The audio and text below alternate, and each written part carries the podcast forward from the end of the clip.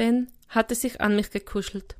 Er atmete ganz ruhig, und ich argwöhnte schon, er sei eingeschlafen, als er plötzlich leise sagte, ganz schön krass, was Gott an Weihnachten gemacht hat. Ja, flüsterte ich, und in diesem Moment wurde mir bewusst, wie recht Ben hatte. Eigentlich hatte ich die Wahrheit schon längst in mir drin, aber sie war irgendwo auf dem Weg vom Kortex zum Herzen stecken geblieben. Weihnachten war eine Revolution, etwas Unglaubliches, nie Dagewesenes und absolut Einmaliges war geschehen. Gott hatte alles religiöse Streben der Menschen einfach umgekehrt. Durch die Jahrtausende hindurch hatten die Menschen gewaltige Tempel gebaut, Kunstwerke aus Gold geschaffen, Weihrauch verbrannt und Tiere geopfert, um Gott nahe zu sein. Doch niemals kamen sie ans Ziel. Im Gegenteil, nur allzu oft hatte all der Pomp nur der Machtgier und dem Gewinnstreben der Menschen gedient. Also kehrte Gott den Spieß um und wurde Mensch. Er wurde einer von uns mit all den Konsequenzen, die das mit sich bringt. Es fing an mit dem traumatischen Erlebnis der Geburt, mit Schmerz, Blut und Kälte. Es ging weiter mit Gefahr und Verfolgung. In seiner frühen Kindheit war Jesus ein Flüchtling gewesen. Später lernte er einen Beruf und lebte von der Arbeit seiner Hände. Jesus hatte die gleichen Alltagssorgen wie wir, und als er begann, den Weg zu gehen, zu dem er berufen war, fing der Ärger erst richtig an. Es gab Konflikte mit der Familie, seine engsten Gefolgsleute verstanden ihn ständig falsch und stritten sich untereinander. Die Forderungen der Menschen schlugen wie eine Tsunamiwelle über ihm zusammen. Er wurde gestalkt wie ein Popstar, auf das Übelste verleugnet und gemobbt. Um überhaupt noch Luft zum Atmen zu haben, musste er in die Einsamkeit der Wüste oder in die Berge fliehen. Es war vollkommen unmöglich, allen gerecht zu werden, zumal die meisten seiner Nachfolger ihre eigenen Wünsche und Vorstellungen in ihn hineinprojizierten. Niemand sah, wer er wirklich war. Ständig standen sie in der Gefahr, das Eigentliche aus den Augen zu verlieren. So war das Drängen seiner Freunde für ihn gefährlicher als der Hass seiner Feinde. Alle paar Minuten musste er, er Entscheidungen treffen, deren Tragweite kaum zu ermessen waren. Ich erschauderte, als ich mir diese Gedanken durch den Kopf gingen. Wie absurd war es, Gott vorzuwerfen, er wüsste nichts von der Erniedrigungen des Alltags, nichts von Missverständnissen, Stress, Entscheidungsdruck und Konflikten. Wie absurd war es zu glauben, Gott würde sich nicht für meinen Alltag interessieren.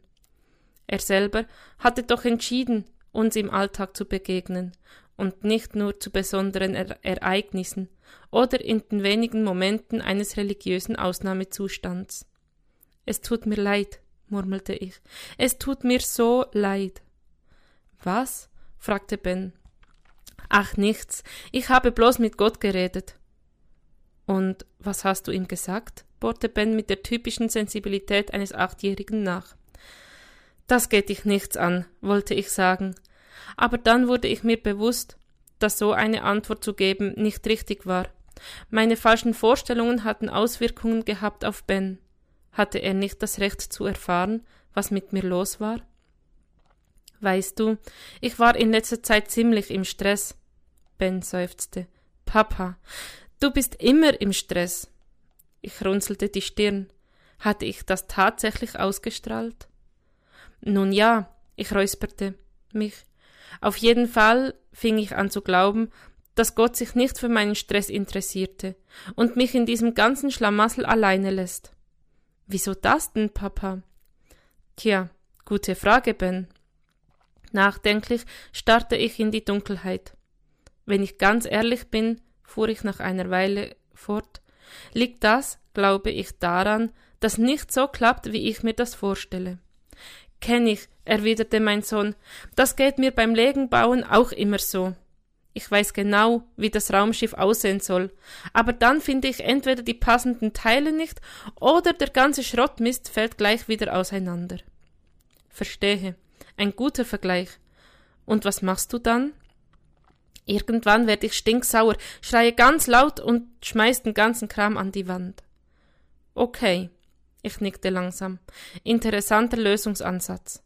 Es könnte allerdings problematisch sein, wenn ich anfange, meine Kollegen an die Wand zu klatschen, wenn ich mich über sie ärgere. Ben kicherte. Dafür müsstest du erst noch ein bisschen trainieren, glaube ich. Hast du ne Ahnung, erwiderte ich.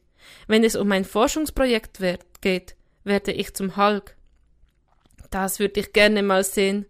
Im Kerzenlicht sah ich Ben bis über beide Ohren grinsen, und mir wurde erneut bewusst, wie sehr ich diesen kleinen Kerl liebte. Unvermittelt schoss mir eine Frage in den Sinn. Wäre mir das auch so deutlich geworden, wenn es keinen Stromausfall gegeben hätte? Wenn ich an meiner Arbeit gesessen hätte, während er am Computer spielte? Die Antwort fiel mir nicht schwer. Wohl kaum. Diese Erkenntnis rief allerdings eine weitere Frage in mir wach. Erneut war es ein Geschenk aus diesem geheimnisvollen Adventskalender gewesen, das erst eine Katastrophe hervorgerufen und mich dann einem meiner Kinder näher gebracht hatte. Steckte etwa ein System dahinter? Und falls ja, woher wusste das Ding, was ich brauchte? Kribbelnd überkam mich eine Gänsehaut. Was hat Jesus eigentlich gemacht? unterbrach Ben meine Gedankengänge. Wie bitte? stammelte ich. Was hat Jesus denn gemacht, wenn alles schief ging? fragte Ben. Hat er die Sachen auch an die Wand geklatscht? Einmal hat er so etwas Ähnliches getan, erwiderte ich nach kurzem Nachdenken. Da trieb er die Kaufleute aus dem Tempel, die Opfertiere zu Wucherpreisen verkauften und dabei mächtig abkassierten, bloß weil andere sich Gott nahe fühlen wollten. Er schmiss ihre Tische um und scheuchte die ganze Truppe raus. Aber meist hat Jesus ganz anders gehandelt. Wut war nicht seine treibende Kraft. Was meinst du damit? Na ja, wenn wir im Unrecht, wenn wir Unrecht erleben, dann kann uns das schon richtig wütend machen. Das ist auch in Ordnung so, denn manchmal kann Wut uns dazu helfen, das Richtige zu tun. Aber wir drehen die Sache oft um, wir fühlen uns im Recht, nur weil wir wütend sind. Das aber ist komplett etwas anderes. Wieso? Stell dir vor, du versuchst drei Stunden und 47 Minuten lang ein Lego-Raumschiff zu bauen. Endlich ist es fertig. Du willst dieses großartige Werk ins Regal stellen, aber dann stößt du versehentlich gegen das Regalbrett. Das Raumschiff bricht in der Mitte auseinander und kracht zu Boden und zerspringt in tausend Teile. Was passiert mit dir? Ich raste komplett aus. In diesem Moment betritt Leonie dein Zimmer. Was tust du? Ich bin natürlich voll nett zu ihr, erwiderte Ben grinsend. Schon klar. Und in Wirklichkeit? Eskaliere ich total und schmeiß die sowas von raus. Ich nickte. Du reagierst also genauso, wie ich es tun würde, wenn gerade irgendetwas völlig schief läuft und einer von euch hereinkommt und eine Frage stellt. Wir sind wütend und wir fühlen uns deshalb im Recht. Aber Jesus hat sich nicht von seiner Wut leiten lassen und auch nicht von seinem Stress. Da waren tausend Leute um ihn herum, die tausend Sachen von ihm wollten. Und was tat er? Er wandte sich dem einzelnen Menschen zu.